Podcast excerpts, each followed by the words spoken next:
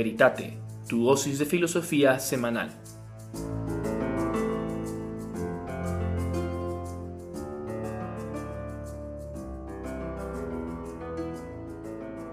Muy buenos días y bienvenidos a otro podcast semanal de De Veritate, tu podcast de filosofía y blog semanal. En el día de hoy tenemos a don Pedro Chiesa y a su servidor Claudio Hernández. ¿Cómo está don Pedro? Muy bien, mucho gusto y muchas gracias por haberme invitado.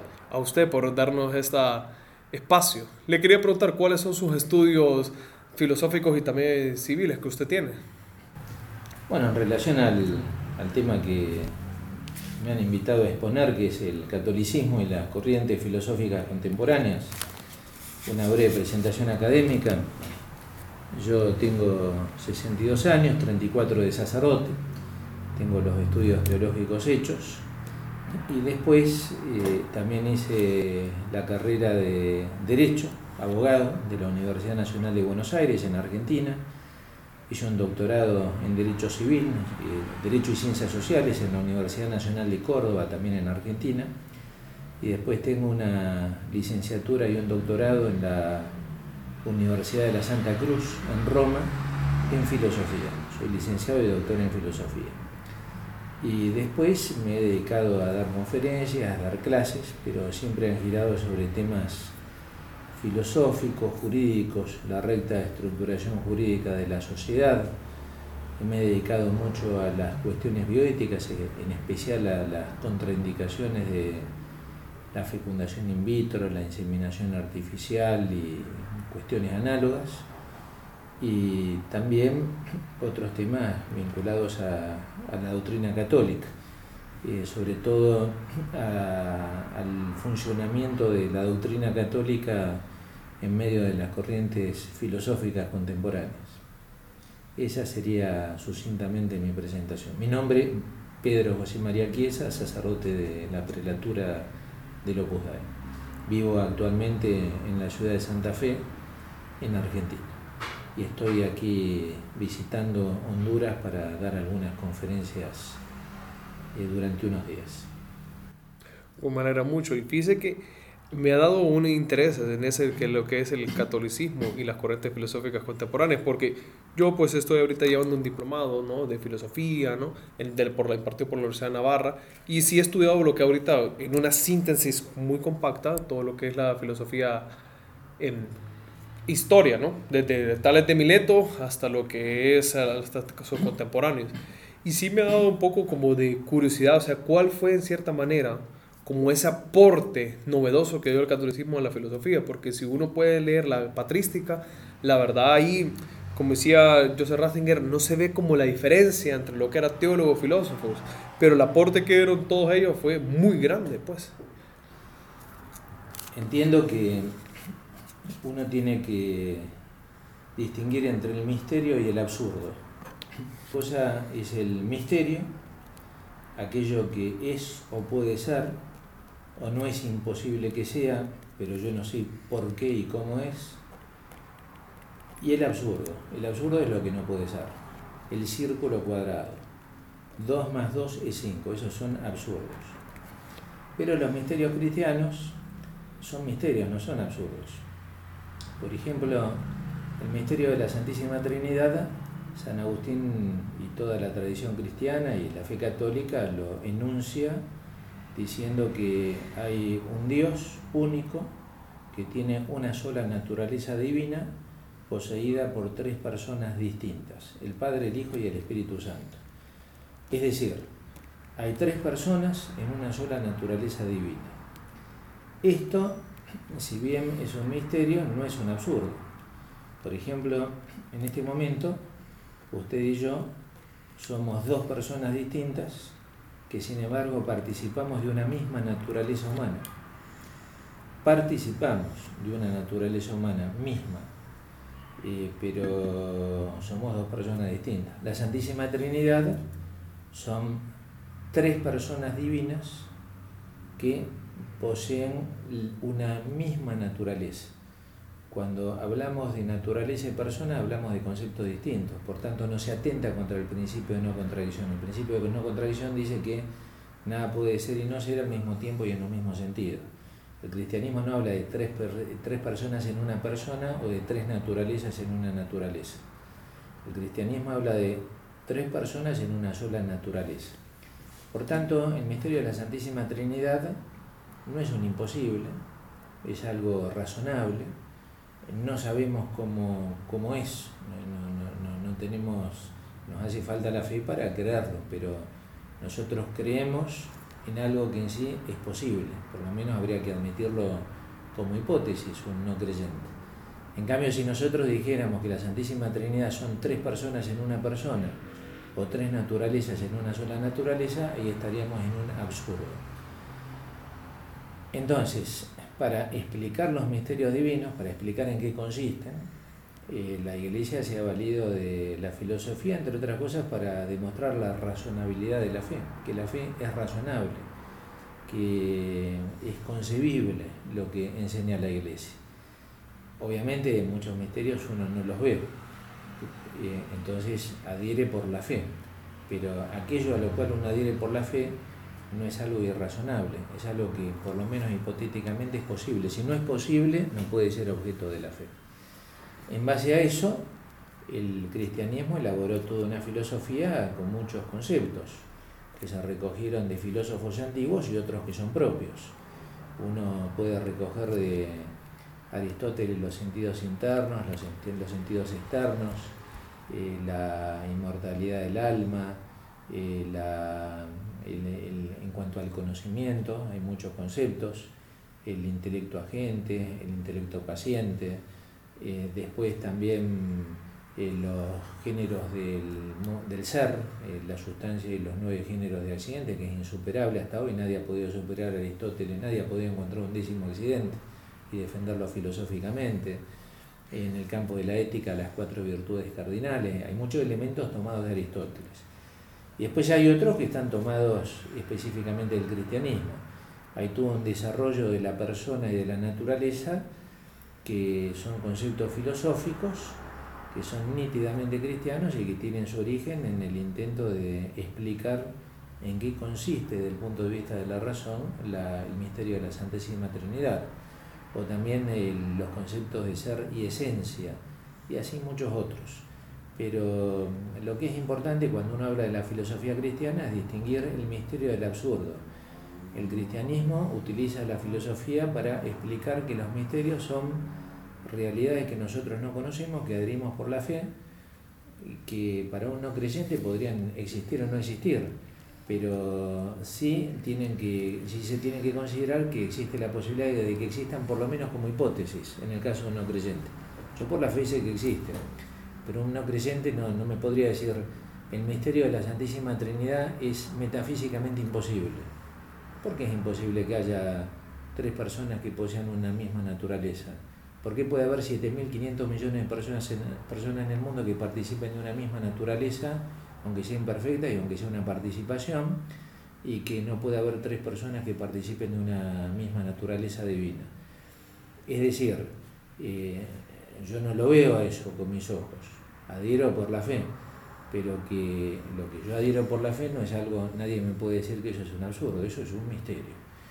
Eh, en este sentido es muy valioso el aporte del cardenal Ratzinger, el Papa Benedicto, eh, que en, bueno, el cardenal Ratzinger en realidad cuando eh, elabora eh, en gran medida la encíclica Fides et Ratio, que también es una encíclica que recoge el pensamiento del Papa Juan Pablo II, el cardenal Boitila, las relaciones entre la fe y la razón, la relación entre la fe, eh, que son los misterios, y la razón que explica los misterios, la fe que ilumina también la razón, que le ayuda a trabajar mejor.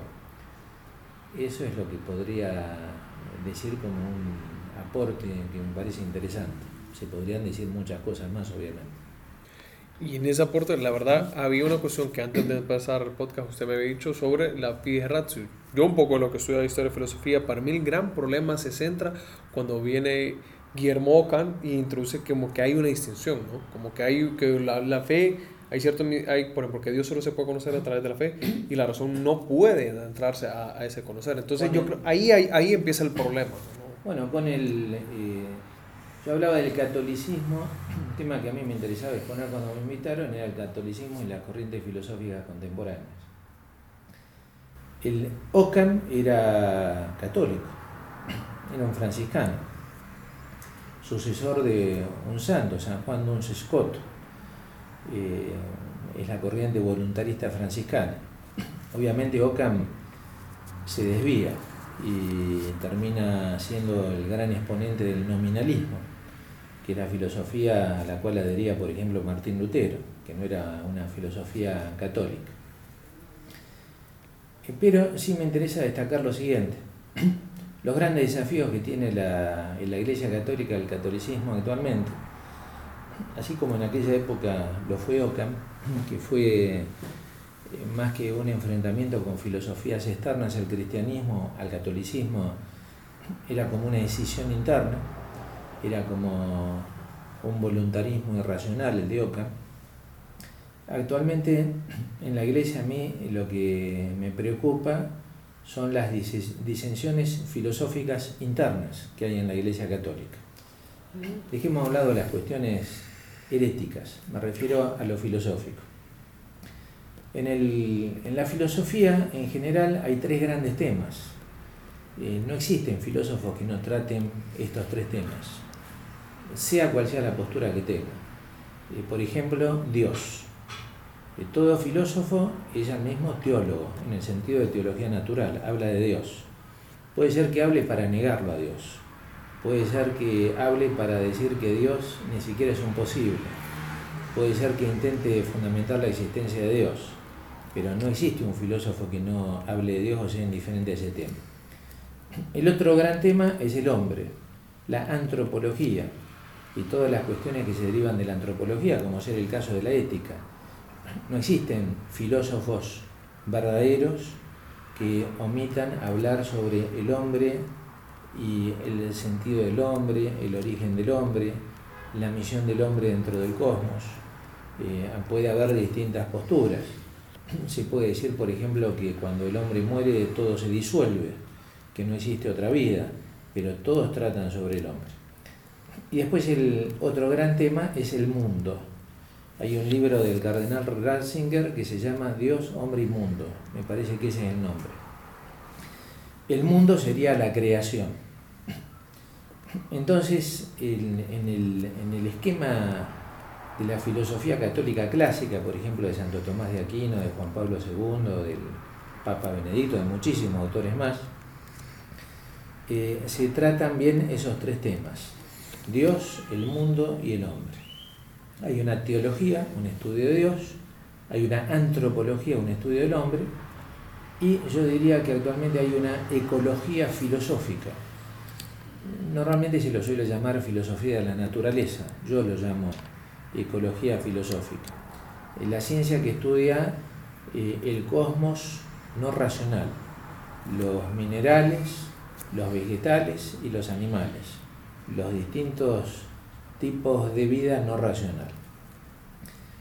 A mí, una cuestión que me preocupa vivamente en esta época y en especial en relación a la Iglesia Católica es una pérdida del sentido de identidad católico de la filosofía por su modo de concebir la ecología. Eh, ahora estamos acostumbrados a escuchar hablar de ecología humana Ecología humana eh, es un concepto que habitualmente se lo emplea eh, para defender la vida humana naciente, el niño por nacer, que lo van a abortar. Eh, se suele decir, está bien respetar el cosmos, está bien respetar la casa común, es importante que se respete la naturaleza, pero tiene que haber una ecología global, una ecología también humana, una ecología en la cual también uno defiende al ser humano, no solamente a los elefantes, no solamente a los perros o a las focas. También el ser humano tiene que estar bien fundamentado y defendido. Nosotros eh, actualmente vivimos en una cultura en la cual eh, una de sus características más dramáticas es que los padres asesinan a sus hijos el aborto, el infanticidio y los hijos asesinan a los padres, la eutanasia o el acabar con la vida de, los, de nuestros mayores antes de tiempo. Como sacerdote a veces vienen personas que tienen a sus papás sufrientes por algún malestar, alguna enfermedad y me dicen, padre, le voy a pedir un favor, ¿por qué no reza por mi papá para que Dios se lo lleve? Así deja de sufrir.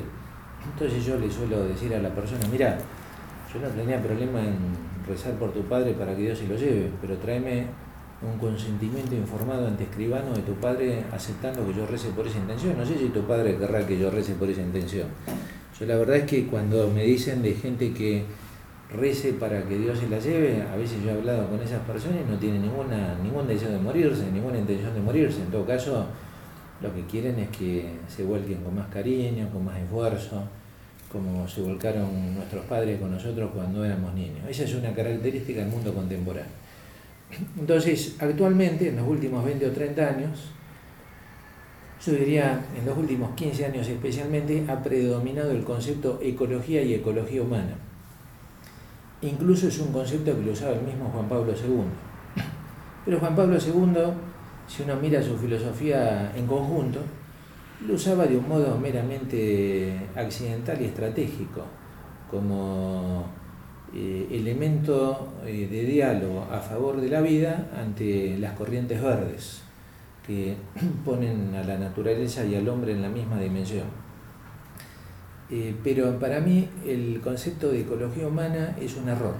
No se debe usar el concepto de ecología humana, porque es una suerte de intento de borrar la antropología. Nosotros tenemos la teología que estudia a Dios, la antropología que estudia al hombre y la ecología en el sentido filosófico, de la teología de la, filosofía de la naturaleza, eh, la psicología de los seres vivientes no racionales o, la cosmología de, los seres, las piedras, eh, los planetas, etc. Para mí es un error hablar de ecología humana, porque en realidad lo que estamos haciendo es borrar la antropología y poner a la antropología como un capítulo de la ecología, eh, como un capítulo de la filosofía de la naturaleza. Claro, dentro de la ecología, ¿cuál es la máxima aspiración que puede tener un católico en relación al hombre? A que se considere al hombre como el rey de los animales eh, pero ¿qué es lo que sucede? Que el rey de los animales es el rey león. Eso lo dijo claramente Walt Disney. No puede ser el hombre el rey de los animales. Además nosotros vivimos en países cuyas constituciones prohíben los golpes de Estado. ¿Cómo podemos permitir un golpe de Estado que le arrebate el reinado al rey león sobre la naturaleza inferior al hombre, sobre la ecología? Y la ecología, el primado le corresponde al rey león. Esto a lo mejor yo lo digo jocosamente, pero es un tema serio. Hace 20 años atrás era muy habitual entrar a una, eh, a una librería en la cual se vendían libros de filosofía y uno se encontraba títulos, títulos de libros que eran de este modo. Por ejemplo, decía Antropología de la Educación, Antropología de la Familia, Antropología de la Política, hacían antropología de todo. A cualquier tema uno le antecedía la palabra antropología y ya con eso le daba relevancia, ya le daba importancia. Este es un estudio serio. Ahora ya no se encuentra más eso. Ahora es rarísimo encontrar libros que digan, eh, por ejemplo, antropología del bien común eh, o antropología del hombre en su relación con la naturaleza o lo que fuera. Ahora sí, en cambio, si se empieza a ver por todos lados ecología, ecología, ecología, ecología. Y entonces en realidad eh, a lo que estamos llegando es a un culto desmedido de la naturaleza. Juan Pablo II, Carol Boitila, que fue, en su filosofía fue parte de mi tesis doctoral en filosofía, el pensamiento de Carol Boitila, Carol Boitila tenía una filosofía con una antropología muy sólida Carol Boitila eh, decía claramente que el único que es digno en sí es la persona. El único que es digno en sí es el hombre. El único que no puede ser empleado como medio, siguiendo la expresión que recogía de Kant, es el hombre, la persona humana.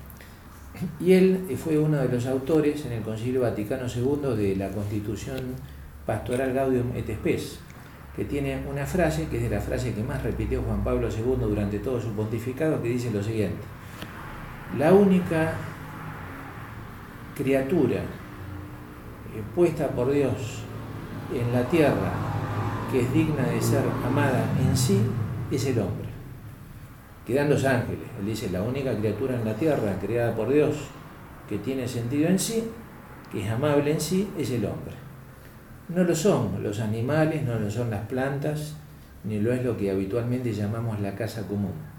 Hay una casa común que nosotros debemos amar y respetar, no cabe la más mínima duda, eso está muy bien expresado en la encíclica Laudato Si, pero uno tiene que también estar atento a las interpretaciones desmesuradas del valor de la casa común, en la cual pareciera ser que hay elementos de la casa común que son amables en sí, cuando lo único que es amable en sí, según las enseñanzas del Concilio Vaticano II, que es una enseñanza de contenido filosófico, eh, lo único que es amable en sí en la tierra es el hombre. Y cuando Dios crea la naturaleza en el Génesis, dice que crea el cielo y la tierra, lo contempla y dice que vio que era bueno. Cuando crea los animales, los contempla y ve que eran buenos. Cuando crea los vegetales, los mira y ve que son buenos. Y cuando crea al hombre, dice, lo contempla y vio que era muy bueno. Estamos en una categoría distinta. Para mí es un error no solamente estratégico, eh, es un error eh, hasta conceptual en la filosofía y en la metafísica tratar el tema del hombre como un capítulo de la ecología.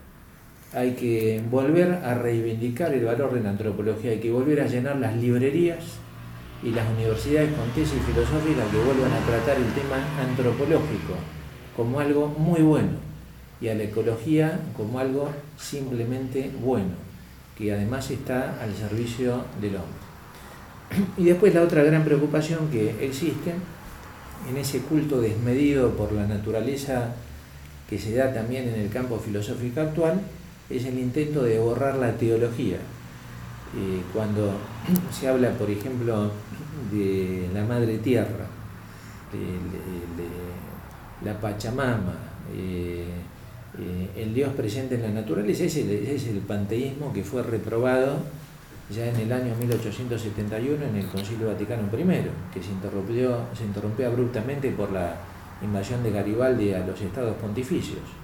Pero en ese concilio hubo dos grandes temas. Un gran tema fue la infalibilidad papal y el otro gran tema fue la reprobación del panteísmo. El catolicismo eh, no puede exaltar tanto la naturaleza que incluso llegue a deificarla, a hacerla Dios. Eh, entonces, actualmente yo creo que el, catolicismo en las aulas ha sufrido una derrota, espero que sea momentánea, o sea, se va perdiendo en el sentido de que ya no se le presta atención a la antropología, se lo considera como un capítulo de la ecología. Obviamente que estamos hablando de tendencias, no siempre va a haber autores que siguen haciendo la verdadera antropología, pero lo que quiero decir es esa impresión que uno cuando entraba a una librería veía una lluvia de libros de antropología y eso ahora no se lo encuentra, se encuentra al revés, una lluvia de respeto a la casa común, de eh, una desmesura de los temas del cuidado del medio ambiente, eh, incluso diría hasta en la catequesis, a veces uno entra a las aulas de los cursos de las escuelas católicas y, en vez de ver cuestiones antropológicas como respetar al prójimo, no mentir, amar a Dios sobre todas las cosas, en, las paredes a veces afiches o láminas que ilustran consignas de ese tipo, nos encontramos con un exceso de láminas medioambientales. Eh, entonces hay como una, incluso diría en la misma catequesis católica hay una desviación totalmente desproporcionada hacia algo que no es amable en sí, no es querido en sí. Digno es aquello que no necesita de otro para ser amado. En cambio, eh, lo relativo, lo relativo es aquello que necesita de otro. La naturaleza no, tiene dignidad. El hombre que maltrata a la naturaleza, él se vuelve indigno. Pero la, la naturaleza encuentra su verdadero sentido en la medida en que sirve al hombre como elemento de contemplación y como algo que le ayuda a llegar a Dios. Entonces en este momento yo diría que ante las corrientes filosóficas contemporáneas, tremendas con las cuales choca el catolicismo, la doctrina LGTB, que sería una especie de comunismo sexual, eh, todavía la gran virulencia que manifiesta el marxismo gramsciano en las aulas y muchas otras corrientes, eh, son ciertamente eh, corrientes que enfrentan a la Iglesia Católica, pero yo diría que quienes sustentan esas doctrinas hasta son como más leales. Uno sabe con quién está hablando, sabe e interpreta qué es lo que quieren decir y a lo mejor ellos no comparten lo que uno dice y nosotros no compartimos lo que dicen ellos. Pero en cambio, hay como una especie de infiltración de la ecología que ha absorbido a la antropología y que en este momento trata de absorber a la teología. A la teología, en mi opinión, todavía no lo ha logrado plenamente, pero ya hay muchos razonamientos o modos de rezar que se dan en sacerdotes, en religiosos, en reuniones religiosas, que son eh, modos de oración o de expresión eh, cultural hacia Dios de tipo panteísta, eh, en lo cual daría la sensación que Dios y la naturaleza es un todo. Obviamente estoy hablando de corrientes y de tendencias. Con esto no quiero decir que no haya verdaderos teólogos, verdaderos antropólogos y verdaderos eh, profesores que enseñen adecuadamente la filosofía de la naturaleza o ecología filosófica, como la llamaría yo, de acuerdo a esta época. Eh, sí considero, eh, es un tema opinable, eh, y es más, creo que si Juan Pablo II viera todo lo que se está viviendo en la exaltación del culto a la naturaleza este, en este momento, probablemente me daría la razón. Yo pienso que Juan Pablo II probablemente ante el uso de los profesores católicos de filosofía, del, del, respeto desmedido a la naturaleza, probablemente se echaría atrás y diría, olvídense lo que dije de la ecología humana, volvamos a, a defender la vida humana con la antropología. Ese, ese concepto dejémoslo a un lado. La ecología es una cosa, la antropología otra, aunque está relacionada, están interrelacionadas armónicamente, y la teología es un tema eh, superior todavía. Esa es la, un gran tema que me parece que vale la pena estudiar, que es de tipo epistemológico. Dice que se lo iba a decir, aquí estoy con un documento de una de las clases que tengo, de que decía de que, pues como Kant, él admitió que la persona es en sí mismo. Pero me decía este profesor de que, que ya se ha indicado que las eh, nociones de medio y en fin no son adecuadas para la antropología, que no describen a la persona, pues son propias de la ética y en este sentido hay que rectificar la nota de soledad que atribuye a la persona. Entonces es bien interesante porque yo estoy de acuerdo con lo que usted en parte dice que la antropología, como le quiero decir, la metafísica no es persona, pero pues, un hombre sí lo es, entonces es el más, más importante estudiar. Pero sí me pareció interesante que este pues, profesor ¿no? no estaba de acuerdo con lo que decía pues, en este aspecto el, eh, Juan Pablo II. Bueno, en primer lugar habría que aclarar que Juan Pablo II hace esa afirmación después de hacerle una gran crítica a Kant. Eso está muy presente en sus obras. Kant decía que la persona no se puede, no puede ser utilizada como medio. Pero eso él lo afirmaba especialmente en la crítica de la razón práctica. Es decir, Kant decía, eh, eh, yo no tengo un acceso del conocimiento auténtico a Dios, no tengo un acceso del conocimiento auténtico a la persona. Pero propongo, propongo, para que no nos saquemos los ojos y nos matemos entre todos, que a las personas, hipotéticamente, como una norma hipotética fundamental, que las tratemos como fin y no como medio. Es decir, esa norma personalista que se le atribuye a Kant, en realidad es una norma hipotética. Es decir, Kant no la afirma de modo teórico como la afirma el cristianismo. Nosotros afirmamos que la persona existe y que la persona no puede ser utilizada como fin o medio, pero no como hipótesis o no como algo de conveniencia práctica para un buen desarrollo de, de la sociedad. Eh, eso en primer lugar, o sea, que eh, sería un error para mí afirmar que Eh, Carol Boitila cuando recoge la norma personalista de Kant la recoge con la metafísica kantiana. Para Kant la, la persona y Dios no son conceptos metafísicos demostrables, son meramente hipótesis. Para Carol Boitila y el cristianismo la persona existe y Dios existe y se puede acceder al conocimiento de él. Eso en primer lugar. En segundo lugar, eh, decir que la, eh, que la persona no puede ser utilizada como medio y como fin, que son normas de la ética, yo eh, reconozco que eso no define a la persona, pero es uno de los elementos de definición de la persona, que se deducen del concepto de persona. Es decir, no, no se puede hacer una separación tan tajante entre antropología y ética. Es decir, de la ética eh, es, un desprendimiento de una relación que hay entre la antropología y la teología. Eh, está bien que uno pueda afirmar, con eso solo no podemos definir al hombre, pero tampoco podemos prescindir de que una realidad que se deduce de la antropología es que el hombre no puede ser utilizado como medio porque tiene un fin en sí mismo. En realidad el hombre tiene un fin en sí mismo, eso es demostrable, eso es demostrable a partir de la antropología. La inteligencia y la voluntad tienen como objeto directo, único y exclusivo la verdad y el bien. Y la verdad y el bien supremo es Dios. Y por tanto, ahí eh, para mí habría que evitar hacer una separación tan tajante entre la ética y la antropología. Yo diría, hay tres grandes temas, Dios, el hombre y el mundo. En el hombre, la rama fundamental es la antropología. De ahí se pueden deducir otras ciencias vinculadas, la ética, la lógica, la nociología, la capacidad de conocimiento, etc.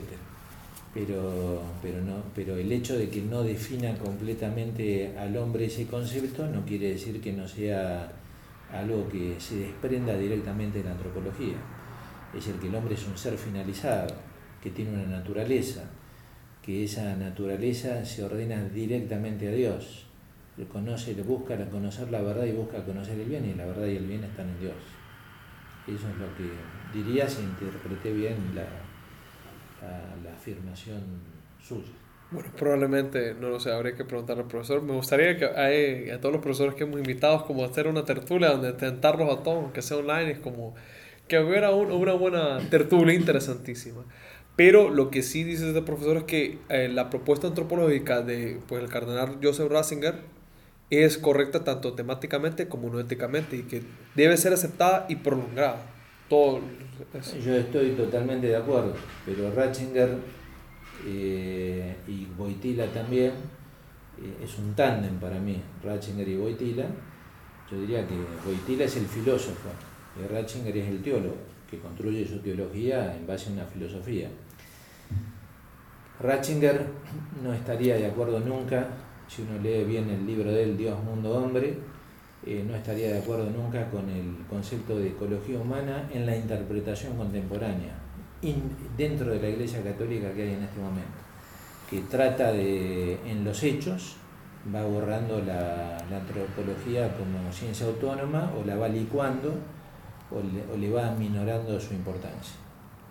Es decir, para mí hay que volver a la afirmación del Concilio Vaticano II, repetida innumerables veces por Juan Pablo II y por el mismo Ratzinger, siendo tanto como Papa como presidiendo el dicasterio la Congregación para la Doctrina de la Fe, de que en Gaudium et Spes, de que la única criatura creada por Dios en la tierra que tiene sentido en sí es el hombre.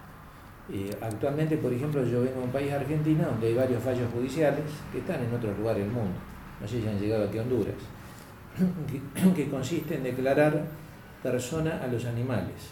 Por ejemplo, hay un fallo en la ciudad de Buenos Aires, en Argentina, una jueza de ese distrito que le concedió un recurso de habeas corpus que solo se le concede a los seres humanos y para que se le dé libertad a la orangutana Sandra, una, un simio proveniente de Florida, Estados Unidos, que se lo, se se lo devuelva a su hábitat natural. Para conceder el recurso habeas corpus, previamente, como eso solamente procede para seres humanos, se, declaró a la orangutana persona no humana. ¿Qué significa persona no humana? Significa alguien que tiene sentido en sí, que su dignidad, que tiene dignidad, que su plena comprensión no exige de otra criatura y que no tiene naturaleza humana. Entonces uno podría decir que está la persona angélica, la persona humana, la persona orangutana, la persona divina. Eh, entonces después hay cuatro elefantes en el zoológico de Mendoza, provincia de Argentina, que también se les concede un recurso de habeas corpus, se los declara persona no humana. Entonces uno nota que hay una exaltación desmedida de la naturaleza, en la cual pareciera ser que la máxima aspiración del hombre es ser el, ser, es ser el rey león. No, eso no, no puede ser. El hombre se maneja en una categoría distinta. Está en, la, en el campo de la antropología.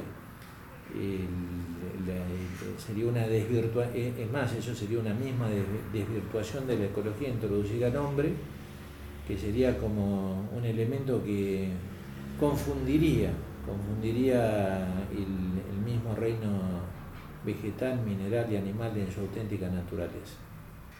Pues hablando de esta antropología, yo me he encontrado un autor que la verdad a mí me impresionó mucho. Y pues creo que es un conocido para mucho, y es un filósofo contemporáneo, especialmente la antropología trascendental que propone Leonardo Polo. Bueno, pues yo, a mí me impresiona porque, pues, supongo que lo habían dicho, pero a través de él yo descubrí que eran los hábitos innatos, una cuestión que se había olvidado, al menos del siglo XIII, porque yo que estudio historia y filosofía no ese, los hábitos innatos. Bueno, yo le, yo, le diría, yo le diría a los seguidores de Leonardo Polo, un filósofo que yo lo estudié también para mi tesis doctoral, les diría que se mantengan fieles a Polo, eh, a Leonardo Polo, que se mantengan fieles a Leonardo Polo en el sentido de seguir hablando de antropología. Y yo no digo no hablar de ecología filosófica, teología de la naturaleza, eh, filosofía de la naturaleza, pero Polo ante estas concepciones que exaltan la naturaleza en modo desmedido, estaría totalmente opuesto, no, no, no, lo, admitiría, no lo admitiría jamás. No, no. Y lamentaría profundamente que las librerías nuestras empiecen a llenar de comentarios eh, a encíclicas como la Duatos y cuidado que yo con esto no estoy en desmedro, no, no lo digo en tono peyorativo, pero uno tiene eh, documentos de, del Papa Francisco con elementos antropológicos, eh, Evangelii Gaudium, por ejemplo. Eh, hay mucha, hay mucha carga antropológica allí. Eh, en Laudato Si es, un, es un, todo un análisis, una reflexión de la casa común. Entonces hay que guardar, en los comentaristas y los lectores deben guardar las proporciones, es decir, no, y también el orden de importancia. entonces yo noto en este momento que hay una eh, una, una abdicación o falta de autoestima de la antropología, que Polo no la tenía. Polo no solamente no la tenía, sino que yo diría que hasta que hasta, llegó hasta a crear una corriente antropológica propia. Es decir, de corte tomista, fundado en Aristóteles, realista, una concepción moderna de la antropología, abierta al diálogo con filósofos contemporáneos, pero claramente antropológico. Eh, y con una profundidad que deslumbra a quienes lo, eh, estudian. El riesgo sería que ese, esfuerzo que él hizo por elaborar una, una perspectiva antropológica nueva, de diálogo con los otros filósofos contemporáneos especialmente, se pierda cayendo en un simple análisis del el cuidado de la casa común o incluso se desvirtúe la teodicea, la, la filosofía de Dios, eh, reduciéndola también, ese sería el otro paso, llevar la teodicea a la ecología también, a la ecología filosófica, que eso en realidad no, dejaría de ser otra cosa que el panteísmo, eh, que es un problema que no es nuevo en la historia de la iglesia, es un problema muy antiguo. Eh, es más, yo diría que Polo, cuando Leonardo Polo, cuando hace eh, en la antropología el, análisis de la voluntad de Aristóteles, donde él dice que la voluntad es simplemente un deseo, una órexis. Eh, él hace una crítica, dice el, concepto de voluntad, el concepto de logos era un concepto bien expresado pero la voluntad en Aristóteles, como orexis, es un concepto insuficiente, no alcanza. Entonces hay que pasar a las categorías cristianas, a la voluntad fundada como que tiene como objeto el amor, la caridad en Santo Tomás de Aquino. Bueno, eso yo diría es un, es un, avance antropológico moderno. Eh, sería, sería eh, eh, entonces, así como Aristóteles tenía su debilidad en el concepto de la voluntad, la voluntad de Aristóteles no es la voluntad del cristianismo, Dios, como diría, como diría Leonardo Polo, Dios en Aristóteles es logos, en el cristianismo Dios es amor, está más vinculado a la voluntad. Bueno, yo diría que también hay que tener cuidado cuando uno analiza Aristóteles, de que Aristóteles en el fondo tenía una suerte de panteísmo. La separación entre Dios y las criaturas no era tan claro. Dios era simplemente el primer motor inmóvil. Eh, entonces la cuestión del panteísmo es una cuestión vieja en la historia de la filosofía, no es nueva, es una tentación de siempre y ahora uno ve expresiones cultuales en el catolicismo, como el culto a la Pachamama, a la Madre Tierra, que a veces pareciera que se lo pone al nivel de los santos, al nivel de la Virgen, al nivel de Dios, y eso eh, sería llevar la filosofía católica, no solamente la teología, hacia una absorción, hacia un primado de la ecología sobre la antropología y la teología. Obviamente lograr ese primado sobre la teología va a ser mucho más difícil sobre la antropología ya se ha logrado bastante, sobre todo cuando uno ve los fallos judiciales en distintos lugares del mundo donde se declara a los animales personas, no humanas, es decir, personas, deben ser tratadas como fin y no como medio, eh, y, y este, con una especie natural distinta a la humana. Bueno, esto es lo que puedo aportar como específico dentro de este, este programa. Espero que algunos de los que me hayan escuchado, eh, esto les, mis comentarios les hayan hecho sacar chispas, porque si en estos espacios no hacemos sacar chispas, o ser, no, no, no diría quemar neuronas, sino hacer explotar neuronas, estos ámbitos de diálogo no tienen mucho sentido. Yo todo lo que digo lo digo de buena fe, convencido, eh, por supuesto que si alguien me mostrara que estoy equivocado en algo no tendría ningún problema, espero, espero ser humilde no tener ningún problema en dar marcha atrás en mis afirmaciones. Después hay valoraciones que son cuestiones opinables, es decir, por ejemplo, decir que se está borrando la antropología. Cada vez me cuesta más encontrar libros de antropología serios y nuevos. Por ejemplo, si me dicen la filosofía de Polo, Polo ya falleció, han pasado años. Este, y, este, falleció Polo, ¿no? Sí, hace nueve años falleció Polo. Hace nueve años falleció. Eh, Polo ya falleció, eh, ya me gustaría que aparezcan otros polos nuevos, ¿no? que sigan perfeccionando la antropología. Están los comentadores de Polo, que hacen sus aportes.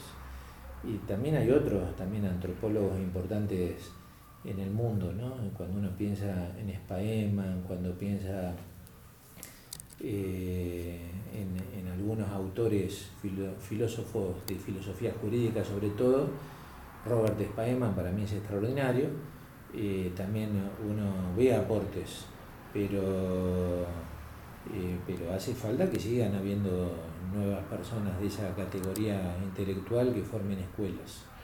Y actualmente uno ve que más bien las escuelas son socioambientales. Yo creo que para terminar el podcast, un poco para que fue la antropología que propuso Tomás de Aquino, que porque es un podcast que más de Tomás de Aquino, yo que pues Aristóteles, pues Tomás de Aquino y ahora encontrado Polo y como que me volvió un mundo nuevo, pero para nuestros oyentes que están más acostumbrados a Tomás de Aquino y tampoco no es como quisiera, este es de veritate, no de eh, antropología trascendental y no confundirlo. ¿Cuál fue el aporte que él, que, que él vio? Pues porque él también, porque Polo es, es un gran comentador como San Alberto Magno, como también creo que Alejandro Hales, como Alexander de Canterbury. El aporte, el aporte de Santo Tomás de Aquino es una síntesis inigualable, no lo alcanza ningún otro filósofo. Es decir, eh, las 20, la, las tesis tomistas, las 24 tesis tomistas, algunas son de elaboración propia y otras son eh, extracción que hace de otros filósofos a los cuales los va corrigiendo, adecuando al cristianismo. el aporte de Santo Tomás de Aquino, el acto y la potencia entendidas en sentido cristiano, la sustancia de los accidentes, el, ser como actus essendi, eh, es decir, la, cuarta vía de Santo Tomás de Aquino para demostrar la existencia de Dios por los grados de ser, eh, son, eh, son demasiados aportes a la teología que yo creo que ningún otro filósofo los ha tenido. Es decir, hay filósofos que a lo mejor le han corregido, le han desarrollado a Santo Tomás de Aquino algunos elementos. Yo, la tesis mía de filosofía es una crítica a la concepción del trabajo de Santo Tomás de Aquino yo soy un crítico de Santo Tomás de Aquino en el trabajo, pero hago un reconocimiento para, para Santo Tomás de Aquino, el trabajo era poiesis, no era frónesis, era, era, eh, no, era una, no, era una actividad prudencial, era una actividad amoral. Se podía ser un buen trabajador y un mal hombre y viceversa, en la misma acción y en el mismo sentido eh, eso por herencia aristotélica.